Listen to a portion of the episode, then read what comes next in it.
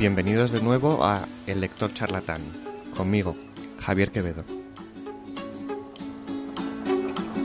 Siento despertarte tan temprano, pero hay un monstruo en el armario.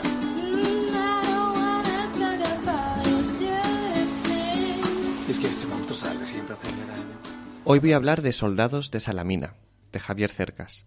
Estoy seguro de que muchos conocéis la película que se basa en esta novela, pero yo os vengo a contar la novela, que es diferente a la película. He escogido Soldados de Salamina porque lo leí este verano por primera vez y me fascinó. Me atrapó como hacía mucho tiempo que no me atrapaba un libro. Así que en este programa vamos a ver qué herramientas usa Javier Cercas para conseguir atraparnos. Vamos a hablar de la estructura del libro, de sus personajes, de la realidad y la ficción. Un montón de elementos muy interesantes que se mezclan para crear este nuevo clásico de la literatura española, que además es muy breve y se lee muy fácilmente.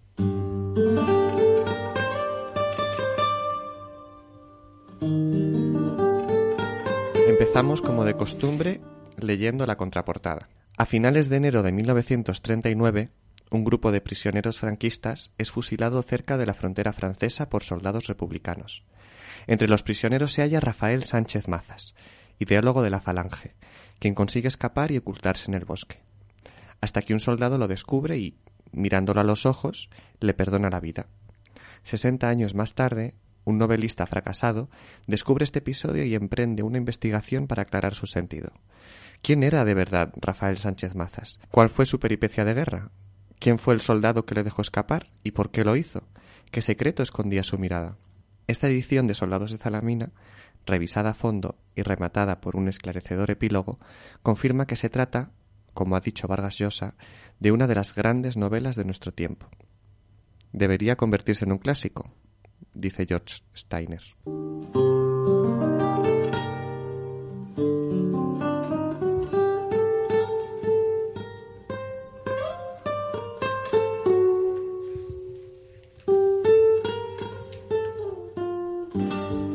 Aquí comienzan a plantearse preguntas que son clave durante la lectura del libro. También vemos la faceta real de Javier Cercas, el periodista investigador que nos introduce en la novela. De hecho, toda la primera parte del libro, que es casi un cuarto, es más un diario que una novela. Javier nos cuenta ahí cómo se cruza con la historia que vertebra toda la novela, una historia a la que le faltan varias piezas, está incompleta. ¿Y cómo puede un escritor aceptar que una historia está inacabada? Pues no puede. Así que se pone a investigar. La historia que intriga a Javier, y que nos acaba intrigando a todos los que leemos Soldados de Salamina, es la de Rafael Sánchez Mazas, un franquista que va a ser fusilado al final de la Guerra de España, en Girona, justo antes de la victoria de los rebeldes, pero que consigue escapar. Pero es que con escaparse no es suficiente. En las batidas que realizan los soldados después, uno de ellos lo encuentra, y cuando parece que lo va a delatar, no dice nada y le perdona la vida. Sé que ya lo explica en la contraportada, pero es que es un principio de historia espectacular. Además, Sánchez Mazas era periodista también, como Javier Cercas, y de hecho se hizo fascista mientras trabajaba de corresponsal en Roma y conoció el régimen de Mussolini. También era escritor, publicó varias obras a lo largo de su vida y llegó a formar parte de la Real Academia Española. Claro, Javier Cercas no pudo resistir la idea de escribir sobre él. Aquí empiezo a leer una parte de la primera del primer capítulo del libro. Yo no dejaba de pensar en Sánchez Mazas, dice Javier Cercas. Pronto llegué a una conclusión.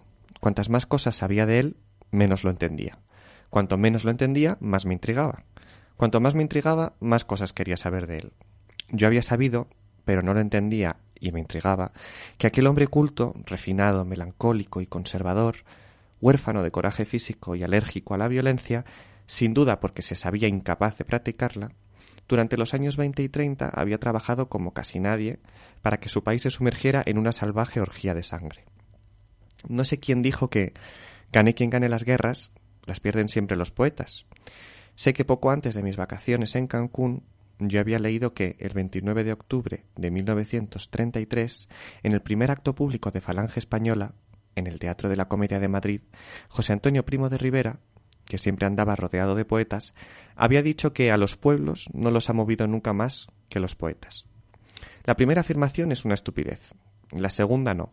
Es verdad que las guerras se hacen por dinero, que es poder. pero los jóvenes parten al frente y matan y se hacen matar por palabras, que son poesía. Y por eso son los poetas los que siempre ganan las guerras. Y por eso Sánchez Mazas, que estuvo siempre al lado de José Antonio, y desde ese lugar de privilegio supo urdir una violenta poesía patriótica de sacrificio, y yugos, y flechas, y gritos de rigor, que inflamó la imaginación de centenares de miles de jóvenes y acabó mandándolos al matadero. Es más responsable de la victoria de las armas franquistas que todas las ineptas maniobras militares de aquel general decimonónico que fue Francisco Franco. Yo había sabido, pero no había entendido y me intrigaba, que al terminar la guerra que había contribuido como casi nadie a encender, Sánchez Mazas fue nombrado por Franco ministro del primer gobierno de la victoria aunque al cabo de muy poco tiempo fue destituido porque, según se contaba, ni siquiera asistía a las reuniones del Consejo. Y a partir de aquel momento abandonó casi por completo la política activa. Y como si se sintiera satisfecho del régimen de pesadumbre que había ayudado a implantar en España y considerara que su trabajo había concluido, consagró sus últimos veinte años de vida a escribir, a dilapidar la herencia familiar y a entregar sus dilatados socios con aficiones un poco extravagantes. Me intrigaba esa época final de retiro y displicencia, pero sobre todo los tres años de guerra, con su peripecia inextricable, su asombro fusilamiento, asombroso fusilamiento, su miliciano Salvador y sus amigos del bosque, y un atardecer de Cancún, o del hotel de Cancún, mientras mataba el tiempo en el bar esperando la hora de la cena, decidí que, después de casi diez años sin escribir un libro, había llegado el momento de intentarlo de nuevo, y decidí también que el libro que iba a escribir no sería una novela, sino solo un relato real, un relato cosido a la realidad, amasado con hechos y personajes reales, un relato que estaría centrado en el fusilamiento de Sánchez Mazas y las circunstancias que lo precedieron y lo siguieron.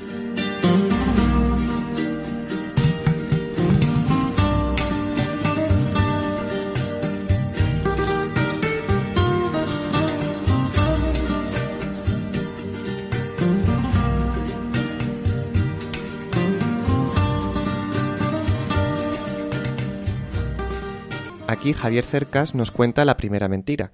Como veremos al acabar el libro, no todo lo que se cuenta en él es verdad, pero eso lo veremos después. Por ahora sí que tenemos a un periodista de provincia que nos cuenta todo lo que va descubriendo. Es, es el primer capítulo del libro. Y no os habéis preguntado por qué el libro se llama Soldados de Salamina. Salamina es una isla griega donde se libró una batalla importante en la época de la Grecia clásica. Vamos, nada que ver con el sentido de este libro.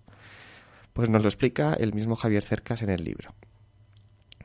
Dice, ahora que lo recuerdo, dijo mientras cruzábamos bajo el paraguas una plaza encharcada, se detuvo y no pude evitar pensar que ese recuerdo no era sino una añagaza de última hora para retenerme. Antes de marcharse, Sánchez Mazas nos dijo que iba a escribir un libro sobre todo aquello, un libro en el que apareciéramos todos. Iba a llamarse Soldados de Salamina. Un título raro, ¿no? También dijo que nos lo enviaría, pero no lo hizo. Ahora Angelats me miró.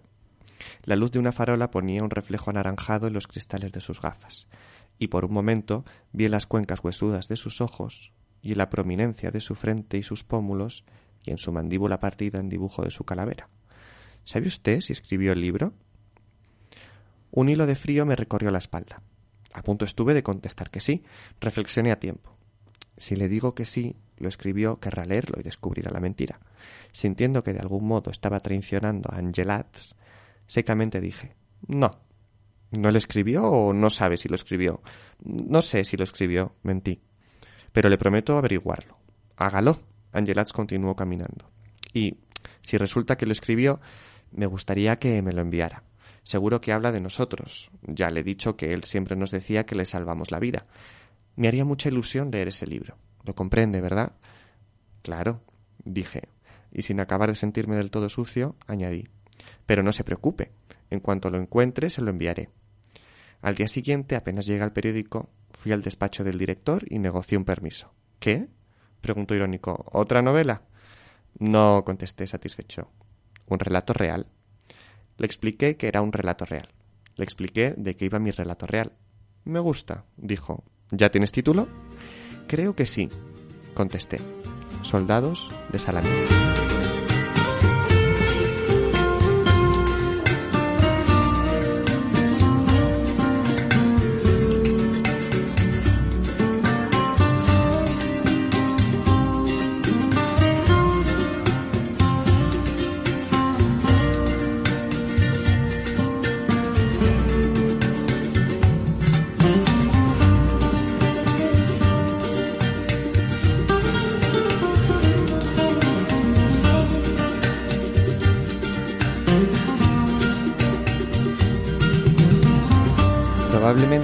Mazas, que era un hombre muy culto, pensó en este nombre para su libro porque de manera frecuente se habla de la batalla de Salamina como referencia a todas las guerras del mundo. Aún así, resulta muy curioso como título. De hecho, recuerdo que antes de leerlo, o de saber de qué iba, no tenía muy claro de qué iba el libro. ¿Una batalla? ¿Historia de soldados? Bueno, seguimos. Este fragmento que acabo de leer es el final de la primera parte. Ahora os voy a leer el principio de la segunda, que es la que da título al libro porque es en la que se desvelan los detalles más jugosos de la historia. Es decir, tenemos una primera parte en la que Javier Cercas nos explica cómo llega a pensar en escribir la novela, una segunda parte que es la novela en sí, que ya como él mismo dice es una novela, un relato real, y una tercera parte que es como una conclusión, que se llama Encuentro en Stockton, de la que ya hablaremos después. Eh, bueno, como os comentaba, en esta segunda parte es donde se desvelan los detalles más jugosos y la que realmente transforma la investigación periodística en una novela, al menos desde mi punto de vista. Empieza así. El 27 de abril de 1939, justo el día en que Pere Figueras y sus ocho compañeros de Cornellada Terry ingresaron en la prisión de Girona, Rafael Sánchez Mazas acababa de ser nombrado consejero nacional de Falange Española Tradicionalista y de las Jons y vicepresidente de su junta política. Aún no había transcurrido un mes desde el hundimiento definitivo de la República, y todavía faltaban cuatro para que Sánchez Mazas se convirtiera en ministro sin cartera del primer gobierno de la posguerra. Siempre fue un hombre esquinado, soberbio y despótico, pero no mezquino ni vengativo, y por eso, en aquella época, la antesala de su despacho oficial hervía de familiares de presos ávidos de lograr su intercesión en favor de algún, algún conocido o amigo a los que el final de la guerra había confinado en las celdas de la derrota. Nada permite pensar que no hizo cuanto pudo por ellos. Gracias a su insistencia, el caudillo conmutó por la cadena perpetua la pena de muerte que pesaba sobre el poeta Miguel Hernández, pero no la que un amanecer de noviembre de 1940 ante un pelotón de fusilamiento, acabó con la vida de Julián Zugazagoitia, buen amigo de Sánchez Mazas, y ministro de la Gobernación en el gabinete de Negrín. Meses antes de ese asesinato inútil, de regreso de un viaje a Roma en calidad de delegado nacional de Falange Exterior, su secretario, el periodista Carlos Sentís, le puso al día de los asuntos pendientes y le leyó la lista de las personas a las que había concedido audiencia para esa mañana. Bruscamente despierto, Sánchez Mazas se hizo repetir un nombre. Luego se levantó, cruzó a grandes zancadas el despacho, abrió la puerta, se plantó en medio de la antesala y, escrutando las caras de susto que la abarrotaban, preguntó ¿Quién de ustedes es Joaquín Figueras? Paralizado por el terror, un hombre de ojos de huérfano e indumentaria de viajante trató de contestar, pero solo acertó a quebrar el silencio sólido que siguió a la pregunta con un borborismo indescifrable, mientras introducía una mano desesperada, como una garra, en el bolsillo de su chaqueta. De pie frente a él, Sánchez Mazas quiso saber si era pariente de los hermanos Pera y Joaquín Figueras. Soy su padre, consiguió articular el hombre. Con un tremendo acento catalán y un frenético cabeceo que ni siquiera amainó cuando Sánchez Mazas lo estrujó en un abrazo de alivio. Agotadas las efusiones, los dos hombres conversaron en el despacho durante unos minutos. Joaquín Figueras refirió que su hijo Pera llevaba mes y medio encerrado en la cárcel de Girona, acusado sin pruebas, como otros jóvenes del pueblo, de haber tomado parte en la quema de la iglesia de Cornellada Terry durante los primeros días de la guerra y de haber intervenido en el asesinato del secretario del ayuntamiento. Sánchez Mazas no le dejó terminar. Salió del despacho por una puerta lateral y regresó al rato. Arreglado, proclamó. Cuando vuelva usted a Cornellá, se encontrará a sus hijos en casa. Figueras salió del despacho eufórico, y cuando bajaba las escaleras del edificio, oficial notó un dolor lancinante en la mano y advirtió que todavía la llevaba metida en el bolsillo de la chaqueta, estrujando con toda su fuerza una hoja de papel arrancada de una libreta de tapas verdes, en la que Sánchez Mazas había dejado constancia de la deuda de gratitud que le unía a sus hijos. Y cuando días después llegó a Cornellá y abrazó sin lágrimas a su hijo recién liberado, Joaquín Figueras supo que no había sido un error emprender aquel viaje de alucinación por un país devastado para ver a un hombre al que no conocía y al que hasta el final de sus días tuvo por uno de los más poderosos de España. Solo se equivocaba en parte, porque, aunque siempre la juzgó un oficio indigno de caballeros, Sánchez Mazas llevaba por entonces más de una década metido en política, y todavía tardaría varios años en abandonarla. Pero nunca, en toda su vida, iba a acumular tanto poder real en sus manos como en aquel momento.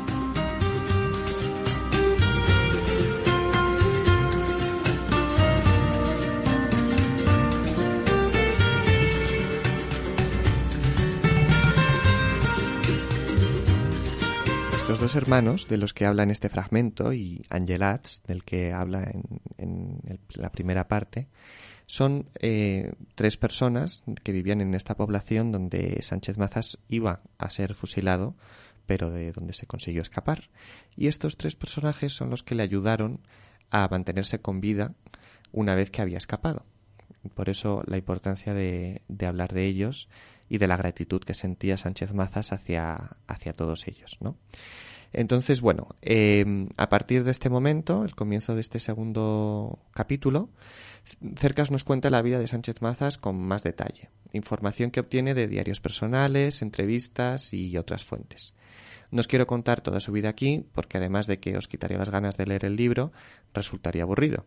Lo que sí tengo que hacer, porque no me lo puedo guardar, es leer la narración detallada que hace Cercas del encuentro entre Sánchez Mazas y el soldado republicano que le perdonó la vida.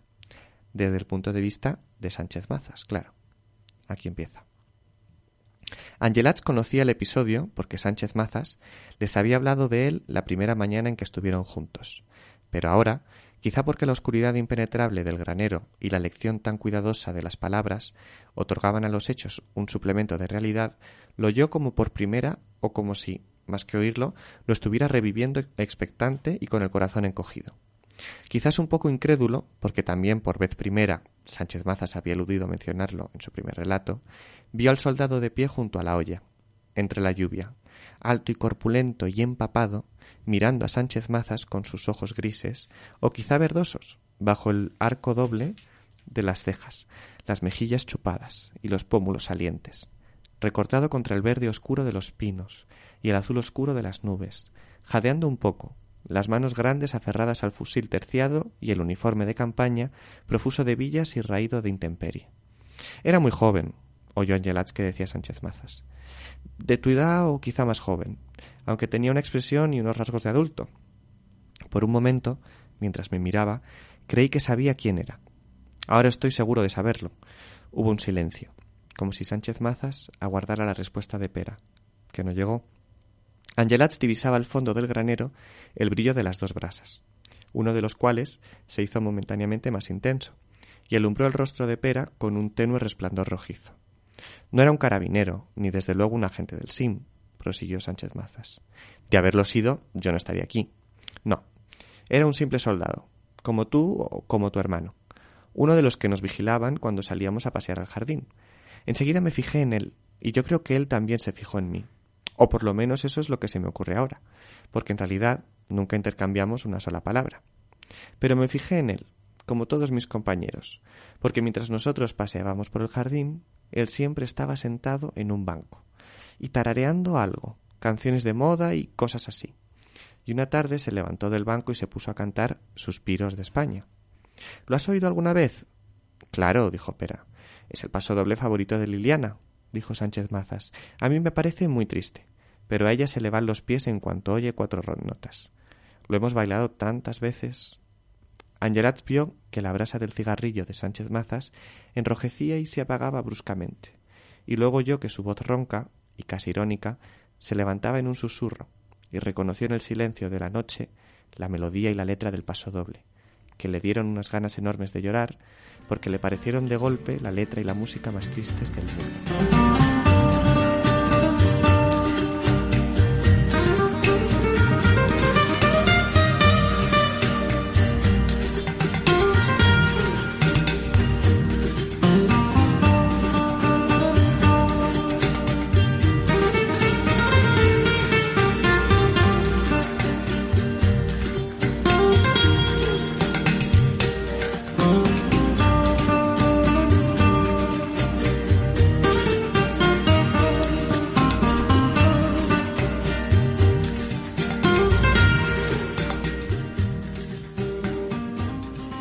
Y aquí acaba la parte real, al menos la que estamos seguros de que puede ser 100% real.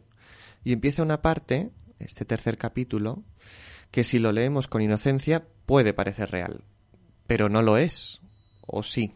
Aquí es donde Javier Cercas empieza a jugar con el lector y nos destruye. Esta siguiente parte se llama Cita en Stockton. Nosotros nos hemos pasado toda la lectura del libro esperando que Cercas encuentre a ese soldado que le perdonó la vida a Sánchez Mazas. En nuestra cabeza, claro, tiene que encontrarlo vivo, tiene que hablar con él, tiene que saber qué pasó con todo lujo de detalles. Y parece que vamos a ir por ese camino. El título de este capítulo, Cita en Stockton, nos da esa esperanza. Empieza con una entrevista a Roberto Bolaño, el escritor chileno, que acaba con un descubrimiento impresionante. Bolaño llegó a conocer a aquel soldado. Lo conoció en un camping de la Costa Brava cuando trabajaba de joven y se llamaba Miralles. No sabía la parte de su historia en la que le perdona la vida a Sánchez Mazas, pero sabe muchos detalles más. Os resumo parte de su historia de vida. En los primeros días de la guerra, Miralles había sentido simpatía por los anarquistas, no tanto por sus confusas ideas o por su ímpetu revolucionario, cuanto porque fueron los primeros en echarse a la calle a pelear contra el fascismo. No obstante, a medida que la contienda avanzaba y los anarquistas sembraban el caos en la retaguardia, esa simpatía se desvaneció. Como todos los comunistas, y sin duda eso también contribuyó a acercarle a ellos, Miralles entendía que lo primero era ganar la guerra. Luego ya habría tiempo de hacer la revolución. De modo que cuando en el verano del 37 la onceava división, a la que él pertenecía, liquidó por orden de Lister las colectividades anarquistas de Aragón, a Miralles la operación le pareció brutal, pero no injustificada. Más tarde peleó en Belchite, en Teruel, en el Ebro, y cuando el frente se derrumbó, Miralles se retiró con el ejército hacia Cataluña y a principios de febrero del 39 cruzó la frontera francesa con los otros 450.000 españoles que lo hicieron en los días finales de la guerra. Al otro lado le esperaba el campo de concentración de Argel, en realidad una playa desnuda e inmensa, rodeada por una doble alambrada de espino, sin barracones, sin el menor abrigo en el frío salvaje de febrero, con una higiene de cenagal donde, en condiciones de vida infrahumanas, con mujeres y viejos y niños durmiendo en la arena moteada de nieve y escarcha, y hombres vagando cargados con el peso alucinado de la desesperación y el rencor de la derrota, ochenta mil fugitivos españoles aguardaban el final del infierno. Los llamaban campos de concentración, solía decir Miralles, pero no eran más que morideros. Así que, unas semanas después de llegar a Argel, cuando aparecieron por el campo las banderas de enganche de la Legión extranjera francesa sin dudar un instante, Miralles se alistó en ella. Fue así como llegó al Magreb, algún punto del Magreb, Túnez o tal vez Argelia. Bolaño no recordaba bien. Allí le sorprendió el inicio de la Guerra Mundial.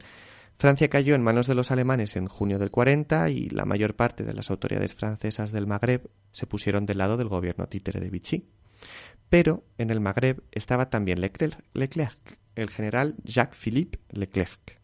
Leclerc se negó a aceptar las órdenes de Vichy y empezó a reclutar cuanta gente pudo con la idea destinada de cruzar a su mando la mitad de África y alcanzar alguna posesión ultramarina francesa, que aceptase la autoridad de De Gaulle, quien desde Londres, igual que él, se había rebelado en nombre de la Francia libre contra Petain. Chucha, Javier. Recostado en una butaca del bar de Carlemagne, Bolaño me miraba burlón o incrédulo, a través de los gruesos cristales de sus gafas y del humo de sus ducados. Miralles se pasó toda su vida cagándose en Leclerc y en sí mismo por haberle hecho caso a Leclerc, porque ni él ni ninguno de los desarrapados a los que Leclerc engañó como a chinos tenían idea de dónde se metían. Era un viaje de, de varios miles de kilómetros, a través del desierto, a puro huevo, en condiciones mucho peores que las que había dejado Miralles en Argel y sin em, apenas pertrechos. Ríete tú del París-Dakar, que es un puto paseíto de domingo comparado con esto. Hay que tener los cojones cuadrados para hacer una cosa así. Pero ahí estaba Miralles y un montón de engañados voluntarios, reclutados de urgencia por el proselitismo insensato de Leclerc, quienes, después de varios meses de contramarchas, suicidas por el desierto, arribaron a la provincia del Chad, en África Ecuatorial Francesa, donde encontraron por fin el contacto con la gente de De Gaulle. Poco después de su llegada a Chad, junto a un destacamento inglés procedente del Cairo, y en compañía de otros cinco hombres de la Legión extranjera al mando del coronel Dorano, comandante en jefe de las fuerzas francesas en el Chad, Miralles tomó parte en el ataque al oasis italiano de Mursuk, en Libia suroccidental. Los seis miembros de la patrulla francesa eran en teoría voluntarios. La realidad es que Miralles nunca hubiera intervenido en esa incursión de no haber sido porque, como en su compañía nadie se presentaba voluntario a ella, se lo jugaron a la taba y Miralles acabó perdiendo. La patrulla de Miralles era sobre todo simbólica, porque después de la caída de Francia era la primera vez que un contingente francés tomaba parte en una acción bélica contra una de las potencias del eje. Date cuenta, Javier, acotó Bolaño, un poco perplejo, como reprimiendo la risa, como si él mismo estuviera descubriendo la historia, o el significado de la historia, a medida que la contaba. Toda Europa dominada por los nazis, y en el culo del mundo, sin que nadie se enterase, los cuatro putos moros, el puto negro y el cabrón de español que formaba la patrulla de Dornano, estaban levantando por primera vez en meses la bandera de la libertad. Tiene cojones la cosa.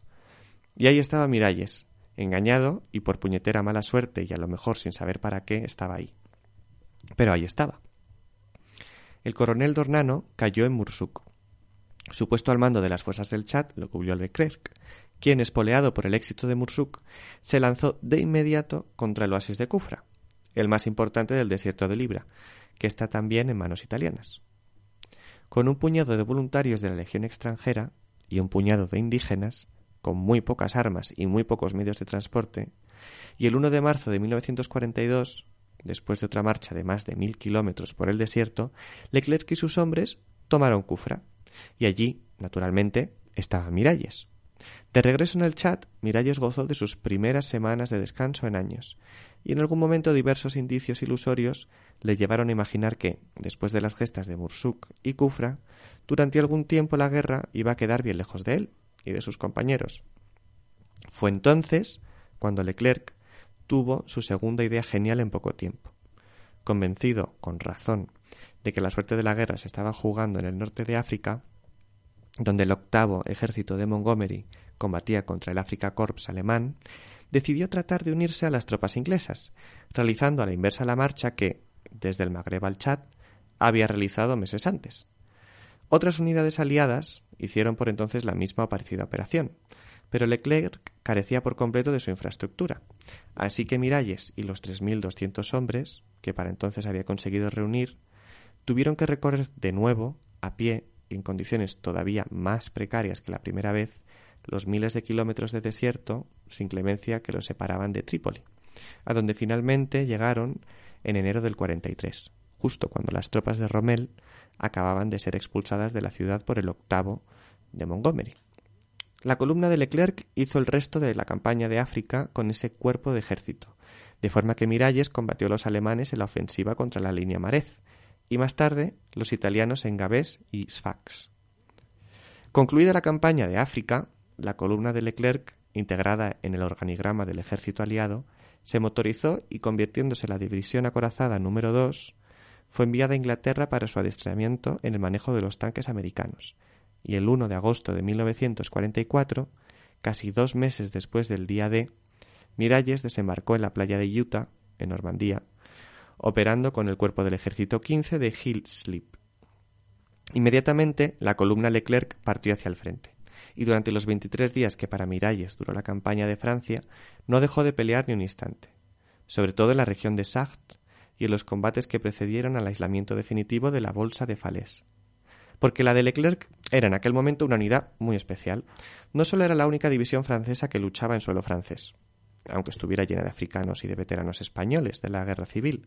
Lo proclamaban los nombres de sus tanques, Guadalajara, Zaragoza, Belchite, sino también porque era una división que se nutría exclusivamente de voluntarios, de tal manera que no podía jugar con los recambios de tropas frescas, con que jugaba una división normal. Y cuando un soldado caída, caía, su puesto quedaba vacante hasta que otro voluntario venía a sustituirlo. Esto explica que, aunque ningún mando sensato mantiene a un soldado más de cuatro o cinco meses en la primera línea de combate, porque la tensión del frente resulta insoportable, cuando Miralles y sus compañeros de la guerra civil pisaron las playas de Normandía, llevaran más de siete años peleando sin parar. Pero la guerra aún no había terminado para ellos. La columna Leclerc fue el primer contingente aliado que entró en París. Miralles lo hizo por la Porte de Gentilly la noche del 24 de agosto, apenas una hora después de que al mando del capitán Dron lo hiciera el primer destacamento francés. No habían transcurrido quince días cuando los hombres de Leclerc, integrados ahora en el ejército francés de Delattre de Tassigny, entraban de nuevo en combate. Las semanas siguientes no les concedieron un instante de tregua. Embistieron las líneas Siegfried, penetraron en Alemania y llegaron a Austria. Allí acabó la aventura militar de Miralles. Allí, una mañana ventosa de invierno, que no olvidaría nunca, Miralles, o alguien que estaba junto a Miralles, pisó una mina. Se hizo papilla, dijo Bolaño, después de hacer una pausa para acabar de beberse el té, que se le había enfriado en la taza. La guerra en Europa estaba a punto de terminar y después de ocho años combatiendo, Miralles había visto morir a su alrededor a montones de gente, amigos y compañeros españoles, africanos, franceses, de todas partes. Había llegado su turno. Bolaño golpeó el brazo de la butaca. Había llegado su turno, pero el cabrón no se murió. Lo llevaron a la retaguardia, hecho mierda, y lo recompusieron como Dios les dio a entender. Increíblemente sobrevivió. Y al cabo de poco más de un año, ya tienes a Miralles convertido en ciudadano francés y con una pensión de por vida. Al terminar la guerra y recuperarse de sus heridas, Miralles se fue a vivir a Dijon o a algún lugar de los alrededores de Dijon, Bolaño no recordaba bien.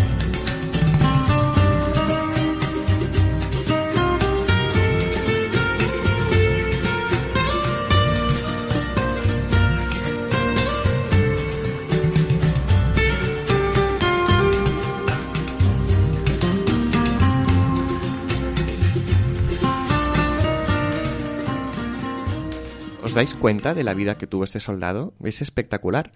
Cuando indagas un poco te das cuenta de que a pesar de parecer inverosímil, esta historia podría ser perfectamente una historia real de un soldado español de la época. Pero es que hay más. Por supuesto, como preveemos, Cercas acaba encontrando a este soldado. Y no quiero desvelaros mucho más, pero no creéis que ese encuentro es rápido o fácil, ni que Cercas consigue sacar exactamente la información que quiere de Miralles cuando se lo encuentra. Eso es otra genialidad de este libro, ¿no? Javier Cerca sabe perfectamente lo que queremos, que el narrador encuentre al soldado y que éste diga, fui yo, yo le salvé la vida a Sánchez Mazas. Pero eso no pasa en ningún momento. Lo esperamos, lo rebuscamos, y al final nos tenemos que conformar con una pseudo confesión indirecta que, desde luego, nos deja con muchas incógnitas. Y aquí es donde hay que pararse a reflexionar, ¿no? ¿Cómo de verídico puede resultar que, a finales del siglo XX, un periodista escritor encuentre a un soldado de los años 30 del que nadie ha sabido nunca la identidad? ¿Cómo puede ser que un escritor que trabajó en un camping le cuente la historia de esa persona hasta el detalle que le permite identificarlo? ¿Cómo se acuerda del nombre después de tanto tiempo? ¿Cómo lo acaba encontrando?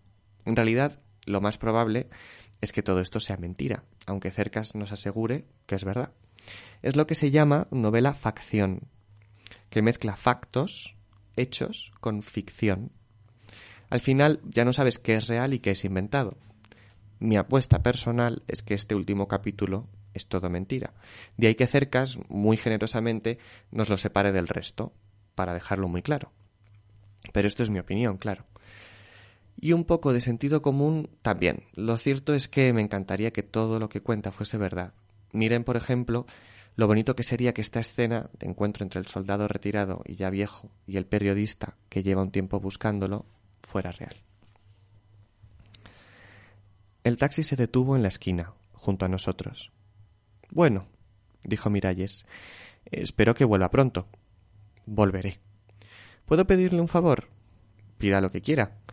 Mirando la luz del semáforo rojo, dijo, Hace muchos años que no abrazo a nadie. Oí el ruido del bastón de Miralles cayendo a la acera. Sentí que sus brazos enormes me estrujaban y que los míos apenas conseguían abarcarle. Me sentí muy pequeño y muy frágil.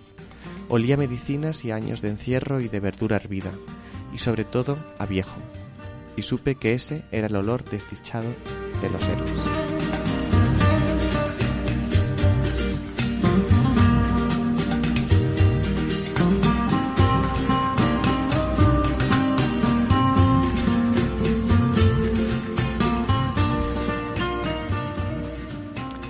Finalmente, y gracias a la edición que tengo del libro, hay un último apartado en el que Javier Cercas nos habla sobre la razón y las reflexiones de este libro.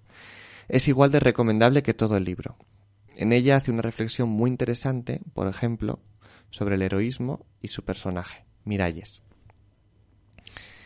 Dice, antes de acabar, una palabra sobre Miralles. De todos los personajes que he creado, reales o ficticios, Miralles es obviamente el que prefiero Digo obviamente porque, aunque desde Soldados de Salamina o desde el primer libro que escribí, quizás no he hecho otra cosa que reflexionar sobre la naturaleza enigmática del heroísmo. Miralles es el único héroe puro que he creado, el único que es un héroe en el mismo sentido en que lo eran los héroes de Homero. No sé de dónde salió, solo sé que está hecho del intensísimo sentimiento del fracaso vital que me embargaba cuando lo engendré. También sé que yo llevaba mucho tiempo esperándole, casi tanto como él al narrador de la novela, y que, cuando apareció, no tuve necesidad de prestarle mis palabras, porque hablaba solo. Humberto Eco escribió que conocemos mejor a Julien Sorel, el protagonista de Le Rouge et le Noir, que a nuestro propio padre. Yo puedo decir que conocí peor a mi padre de lo que conozco a Miralles, y que más de una vez he jugueteado con la idea de publicar un volumen de entrevistas con él, un libro en el que el viejo soldado de todas las guerras, que por cierto ya ha leído Soldados de Salamina, libro del que tiene una pobre opinión, despotrica sobre lo divino y lo humano mientras contesta mis preguntas. Alguien comparó su aparición al final de la novela con la aparición de Kurtz al final de Apocalypse Now. Aunque no tuviera la película de Francis Ford Coppola en mente cuando escribí la novela, la comparación me parece atinada, al menos desde el punto de vista formal. Como la ausencia de Kurtz a lo largo de casi toda la película, la ausencia de Miralles a lo largo de casi toda la novela es una presencia, y su breve aparición al final lo convierte, de forma retroactiva, en su protagonista absoluto, dotando además a la novela de un sentimiento nuevo, como ocurre con la aparición de Kurtz al final de la película. Por lo demás, todo el mundo entiende con razón que el gesto del soldado que salvó a Sánchez Mazas es un gesto de piedad, que yo recuerde, casi nadie ha notado que es también un gesto de coraje. Hemos olvidado la naturaleza real de las guerras. Así que ya nos recordamos que en una guerra real, no digamos en una guerra tan cruel como la Guerra Civil Española, no matar a un hombre al que hay que matar, o no hacerle como mínimo prisionero, suele costar la vida de quien lo hace. Igual que retroceder en el momento crucial del asalto o lesionarse uno mismo para evitar el combate. Lo cual significa que, fuera o no Miralles, el soldado que salvó a Sánchez Mazas, no solo salvó la vida de un enemigo, se jugó la propia vida para salvársela. Razón de más para considerarlo un héroe.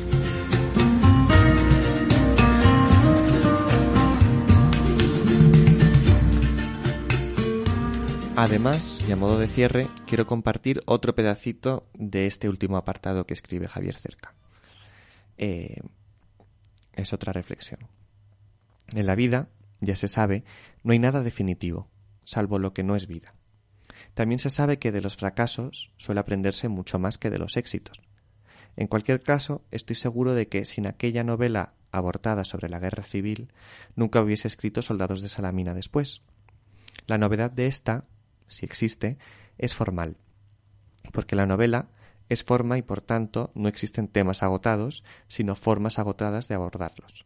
Soldado de Salamina es una novela escrita por un híbrido, yo diría que bastante infrecuente, de filólogo serio, pero sin ambición de filólogo, y de escritor educado en el posmodernismo que lleva décadas construyendo y puliendo, a sabiendas, unas herramientas aprendidas en sus lecturas, que llevaba también décadas intentando, sin saberlo, o sin saberlo del todo, fusionarse con el filólogo para librarse del dolor de su duplicidad. No hace falta decir que este final de la esquizofrenia no fue fácil, y en parte por ello la propia novela refleja en muchos de sus planos la fusión de ambos personajes. Un ejemplo. Soldados de Salamina podría resumirse como la historia de un tipo de mi generación que al principio del relato, como tanta gente de mi generación en los años del cambio de siglo, está harto de casposas novelas y películas sobre la guerra civil, y piensa que esta, esta es algo tan remoto y tan ajeno a su vida como la batalla de Salamina, y que al final del relato comprende su error, comprende que la guerra civil no es pasado, sino presente, o una dimensión del presente sin la cual el presente, el presente colectivo, pero también el individual, es inexplicable, o dicho de forma más genérica, comprende que, como dijo Faulkner, el pasado no pasa nunca, ni siquiera es pasado, o simplemente comprende el significado pleno de los versos de Eliot, que cité por dos veces al principio de este epílogo, y quizás sobre todo el de los dos que los siguen. If all time is eternally present, all time is unredeemable. Si todo el tiempo es eternamente presente, todo el tiempo es irredimible.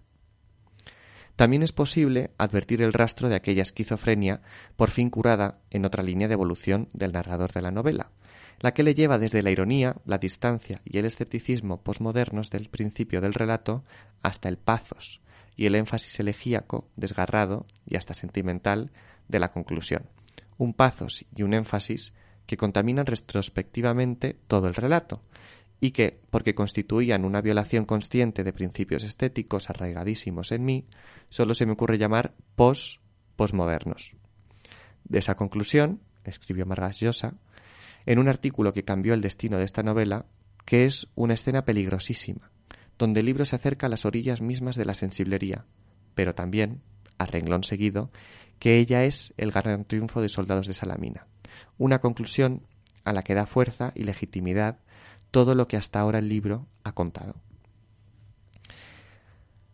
Bueno, pues hasta aquí Soldados de Salamina, de Javier Cercas. No hagáis trampa viendo la película y leeros el libro.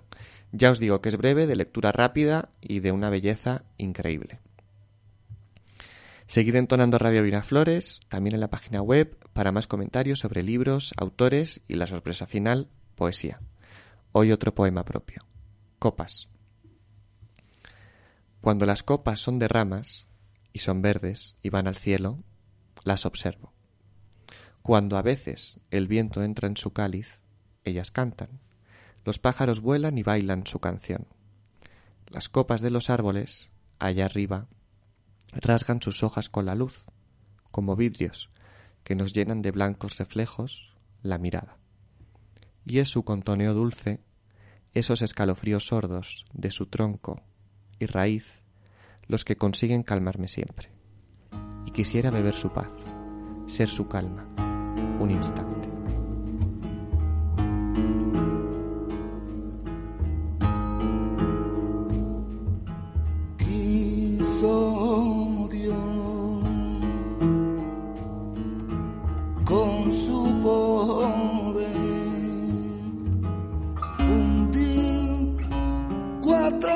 corazón.